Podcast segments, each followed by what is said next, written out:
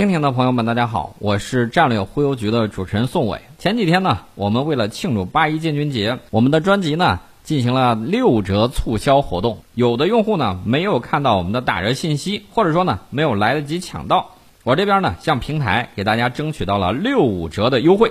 抢购的时间呢是八月五号到八月七号。如果之前您没有买到我们六折的时候，现在还可以以六五折进行抢购。听众朋友们，大家好，欢迎大家锁定郑州新闻综合广播的《听世界》节目。大家好，我是主持人宋伟。今天节目一开始呢，我们还要给大家聊一个话题。这个话题呢，其实这两天大家听的比较多了，就是印度首批五架阵风战斗机到货之后。那么咱们今天聊的这个话题呢，跟之前聊的不太一样。嗯，今天我们重点呢是看美国媒体的一个反应。美国媒体我直接说啊，人家上去就是一顿无情。啊，非常这个劈头盖脸的无情的吐槽，他具体他是怎么吐槽的呢？这个网站啊，这个网站还是很重要的，是美国国家利益杂志网站，人家发表了一篇题为《为什么印度军队得不到他需要的武器》的文章，通过多个实例指出印度现有国防采购机制上存在的问题。呃，至于说阵风战斗机，这当然是一款好的战斗机啊，这个十五吨重。当然了，这个十五吨重什么概念呢？轻型战斗机啊，稍微往中型靠一靠。那么大家可能会问，这个飞机是不错，自到底怎么样？我们知道现在这个战斗机啊，它基本上是越重越好，越大越好。为什么呢？因为它的航程可以更长，搭载的武器装备可以更先进，它集成的这种雷达呀，还有传感器啊，可以更大，体积更大，效果更好，然后密度更高。同时呢，它还可以携带更多的这种武器装备，所以说这个重型啊双发，这个是大国的这种标配。那至于说到轻型战斗机的话，这个可能就是稍微差点意思，轻中型都是差点意思。你不管是 F 十八还是什么之类的，我记得原来这个 F 十四，美国装备 F 十四的时候啊，重型制空，然后呢。换成了 F 十八，有的人就不愿意干了，说我不愿意飞这个塑料虫子，扭头就走了啊，然后辞职不干了。这种情况也是有的，可见对重型制空战斗机的这种爱好。那至于说到这个阵风的时候，这个美国媒体毫不留情面呢，他说印度从法国购买这个三十六架阵风战斗机的前五架，已经在七月底抵达了印度北部的安巴拉空军基地。这批阵风呢是二零一六年买的啊，但其实最初的采购招标在两千年的时候就已经开始。印度最初的需求是引进一百二十六架中型多用途战斗机啊，这个跟我们前两天节目里头聊的是一致的。他买这个东西耗费了这么长的时间，大家可以看啊，从这个开始招标到这个招标成功，用了整整的二十年啊，这个也是怎么讲呢？三十年磨一剑的这个阿琼啊，不是阿琼啊，三十年磨一剑的这个光辉战斗机，你跟他一比的话，你会觉得二十年好像比这个三十年时间好像还短了十年，对吧？买对于印度来说，这个造不如买，这个是确凿无疑的。但是对我们来说，那肯定是不行的。那么这些战斗机非常缓慢的采购过程，是因为印度国防采购过程之中存在着缺陷的缩影。这项采购是如此的拖沓繁琐和旷日持久，很可能会危及印度的国家安全。其实，在这儿呢，我个人倒不是特别对美国国家利益杂志网站这篇文章赞同。为什么呢？你不懂印度，印度的它这个哲学啊，它就是这个样子。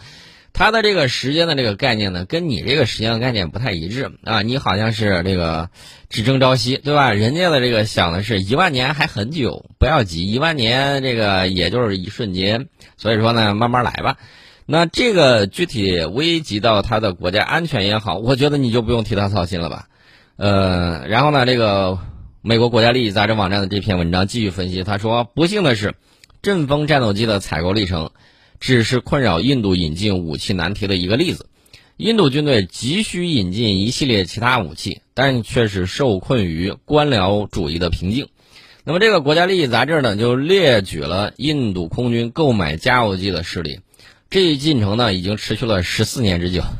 这个不说不知道啊，我觉得可以再打破一下记录。你看，三十年、二十年、十四年，哎，这也算在进步，对吧？这个印度空军呢，虽然已经进行了十四年的购买计划，但是不好意思，现在仍然没有买到计划中的六架空中加油机。空客的 A 三三零加油机曾经两次入围竞标，印度呢最终撤回了投标请求。其实说白了，印度的这个做生意啊有一个特点就是压价啊，特别压价。他不管你时间过去多久，我就要最低价。他恰恰没有把这个时间成本算进去，这也许是各国这个思维方式不太一样，对时间的这个概念，对时间的这个管理有差别。那么到了二零一八年的时候，印度空军再次发布采购需求。波音的 KC 四六 A 加油机参与了这个与空客加油机的竞争，然而由于印度预算有限，很可能会选择租用加油机啊。反正就是卖东西的这两家被这个买东西的这个折腾的够呛。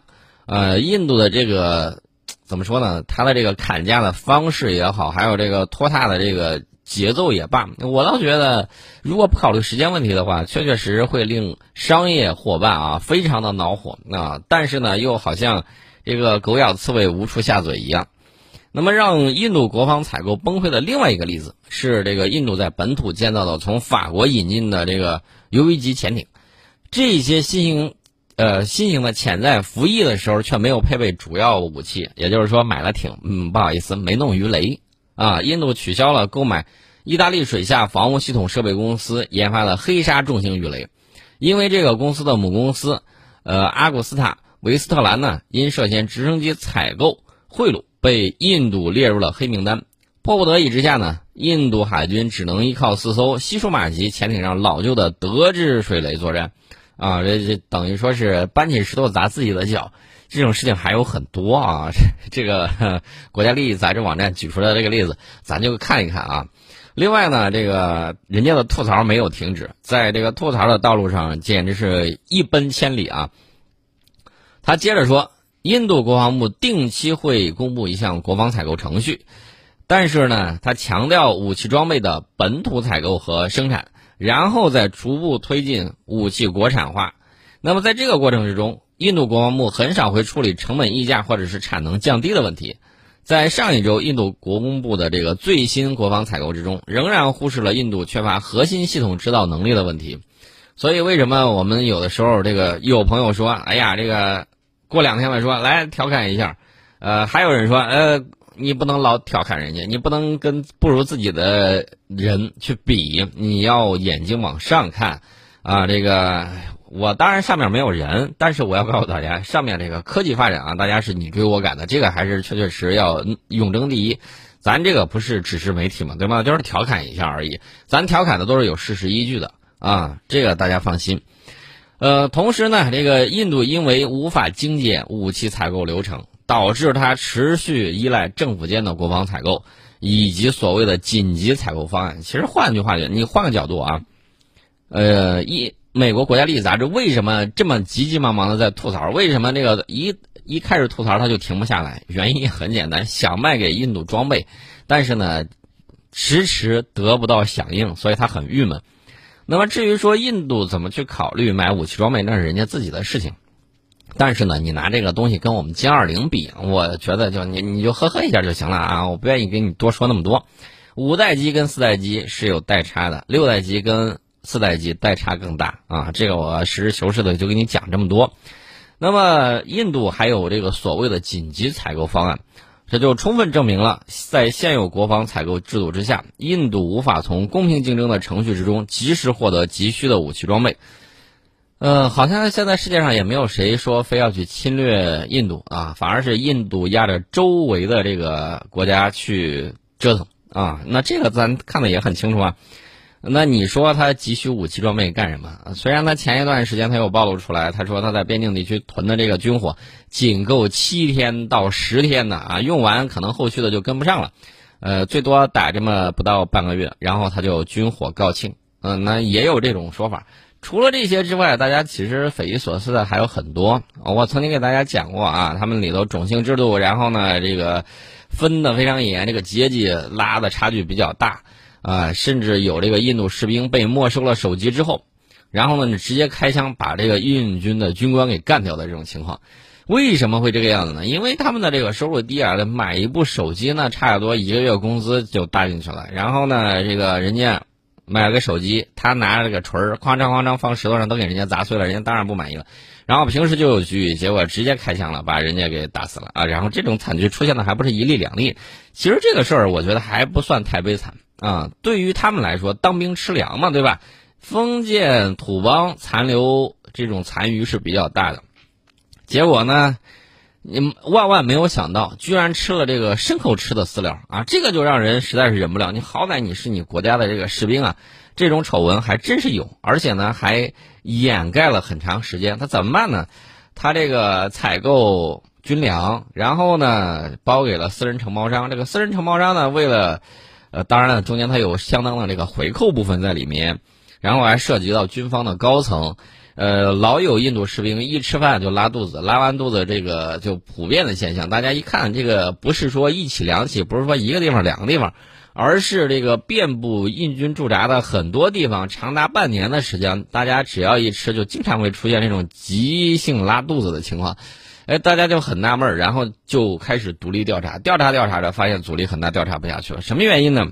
军方高层在这个采购军粮的时候大吃回扣，然后导致了这些不良商家为了降低成本，就把这个牲口用的饲料。然后呢，往里头添加了不少。那所以说呢，印度军队有相当长一段时间一直在吃那个牲口吃的粗饲料啊。这种事情是新闻上都有的，你可以去查一下。呃，你一搜，马上就蹦出来了。这种情况，你你还觉得他有多大的这种意志和战斗力呢？这个大家应该很清楚了啊。那么，印度现在目前面临着外部的。安全威胁，这是美国媒体啊给他鼓噪的。他说这些威胁不会奇迹般的消失。如果印度部队该国笨拙的国防采购机制啊不对它进行重大这个重组改革，那么可以预见的未来，他说印度的国防安全仍将极易受到现有威胁的影响。呃，我觉得你替人家操心操太多了，你先操操自己的心吧。比如说我们讲到了美国海军啊莫名其妙多起士兵意外死亡的这个事情。他老在那儿强调说：“哎呀，多次检测是阴性。”呃，我倒觉得这里头有此地无银三百两，隔壁那谁不曾偷的这种感觉啊！你你没事儿，你强调这个干嘛？如果他是，呃，其他病因，你就直接说病因就行了。然后你反复在强调说多次检测成为阴性，你那检测我还不知道吗？现在这个一天增加的这个情况都超过别人一个国家，那实在是太吓人了。而且呢，昨天我看了一个视频。这个视频呢，我刚开始是以为两个人在说小品，两个人在说相声，但是仔细一看，不对呀，是真的，不是这个演员在演，呃，确确实实是美国总统和华莱士俩人在这儿，在这个演播室里在辩论，然后呢，这个死亡率的这种概念、致死率的概念又有不同，呃，然后华莱士就反复在说，你你知道吗？咱们一天这儿就死一千人，一天死一千，哎呦这。呃，美国总统说我们比世界都低。后来一看那个数据啊，包括那个做的那个东西，致死率，这个致死率这个东西，就是它怎么比较呢？就是你人口基数有多少，就是感染的人有多少，然后呢，再是跟死亡的这个相比。我记得《柳叶刀》还有这个瑞士有一些这个医生专家就专门说到啊，对牛津大学的专门提到了说，这个致死率在统计这个地方的时候，不是一个很适合的统计概念啊，专门把这个事儿强调了。然后大家可以去网上去看一下这个视频，两边不是唇枪舌战，而是觉得，哎呀，我觉得华莱士敲那个二郎腿敲的是对的，为什么呢？焦灼、焦虑。看见这个问题他没法解决，然后还跟他说不通，啊，这个事情让华莱士是相当的恼火。所以说呢，你看到这个特朗普总统呢跟华莱士谈笑风生，结果这个谈的结果是，呃，全世界人民看了一出二人转，啊，或者说这个是相声，或者是小品等等，啊，但是他背后掩盖的这个死亡的人数和数字，确确是让人非常痛心的一个事情啊。这是我们谈到了他的这个情况，顺便说一下。那至于印度的这个情况，美国媒体就差不多吐槽了将近，就是让我拿出来说将近吐槽了半个小时。那么，那么接下来我们要说重点啊，美国空军在八月四号凌晨突然发射了一次民兵三型的洲际弹道导弹的试射。大家可能会说，这前不着急后不着气的，你怎么就突然就试射了一枚民兵三洲际弹道导弹呢？你想干什么？它从西海岸直奔太平洋中部飞了过去。这是美国空军全球打击司令部，呃，八月四号在他官方网站上发布的消息，当天凌晨十二点二十一分，美国空军全球打击司令部在加利福尼亚州范登堡空军基地发射了一枚未安装弹头的民兵三型洲际弹道导弹。呃，那么它的这个发射呢，按照美国空军全球打击司令部的说法，就是证明了美国核武器打击系统是安全、可靠和有效的，并且随时准备好保卫盟美国及其盟友。我想知道，有最近有人要威胁要揍你本土吗？好像没有吧。只有一种东西，你在进攻你的本土，就是什么呢？就是新冠肺炎病毒。你能不能把这个事儿赶紧弄下去？大家要知道，这个治生物权也是现代战争很重要的一点。很多人不明白，呃，老说你这个他是被其他国家打败了吗？不，他是被自己打败的。很多帝国的崩溃，往往是内部出了问题。然后呢，这个大家都学过哲学啊，知道内因是根本，外因是什么？外因只是起辅助作用啊，只是这个条件呢，它并不是决定性的力量。所以这个一点大家要明白。那么至于说的试射洲际弹道导弹，在我看来，无非表现的就是这么几点：第一啊，检查拉动一下，看看美国空军它的这个洲际弹道导弹部队现在士气效果怎么样。因为前些年老有这个新闻爆出来，他们士气低落，然后负责守卫核武器的部队，这个警卫部队酗酒啊，甚至这个吸食毒品，呃，然后各种各样的这种情况出现。那他进行了相应的这种改革以及严肃军纪。那到底最近一段时间表现怎么样？拉出来溜一溜，看一看效果。另外一方面，其实他就是这个威胁的意味很大，就是别觉得我现在。不行了，我还有能力用弹道导弹来防御、来进攻，就问你们怕不怕？其实换句话讲，我就看到一个中年男子，呃，这个扶着头上的王冠，然后呢，这个对过来的这个一群围观的人说：“不要过来啊，这个后面这个宝座是我的啊！”一手扶着王冠，一手狼狈的护着后面的这个宝座，大概就是这么样的情况。没人愿意抢你那个东西。我给你讲一个故事啊，这个古代啊，它有一个寓言故事是什么呢？就是凤凰和一只猫头鹰。这猫头鹰呢，它喜欢吃这个老鼠，然后把那个树杈上呢挂的都是这个老鼠干儿。然后它看见凤凰飞过来，赶紧护食儿啊啊，它生怕凤凰抢它的这个老鼠干儿吃。这凤凰呢，非梧桐不栖，非这个泉水不饮啊，看了它一眼，白了它一眼。啊，飞走了，嗯，不搭理你。这个猫头鹰的这个情况呢，大家也都看到了。我给大家讲这个寓言故事，其实说的很明确。民兵系列洲陆基洲际弹道导弹最初是用在冷战时期跟苏联实施核威慑和遏制。那么目前民兵三型呢，是美国列装的唯一的陆基洲际弹道导弹。根据最新的公开数据，美国总共拥有四百五十枚民兵三型的这个导弹。呃，至少列装到今年吧。民兵三型的这个洲际弹道导弹，从一九七零年起列装美军。这个导弹呢，能击毁这个怎么说呢？能击毁到这个能飞到一万两千米之外，击毁预定的这种目标。民兵三它要定期进行这个抽检测试，一般情况下每年会进行五次左右的这种发射测试。在二零一八年七月的试射之中，有一枚民兵三因为可能。这个储存时间太长了，然后在太平洋上空呢发生故障坠毁，呃，这也是这型导弹最近一次的这个试射失败的这个记录。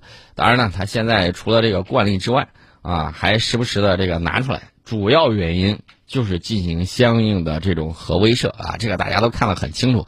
冷战时期比这个玩的大得多，啊，现在这个只是毛毛雨了。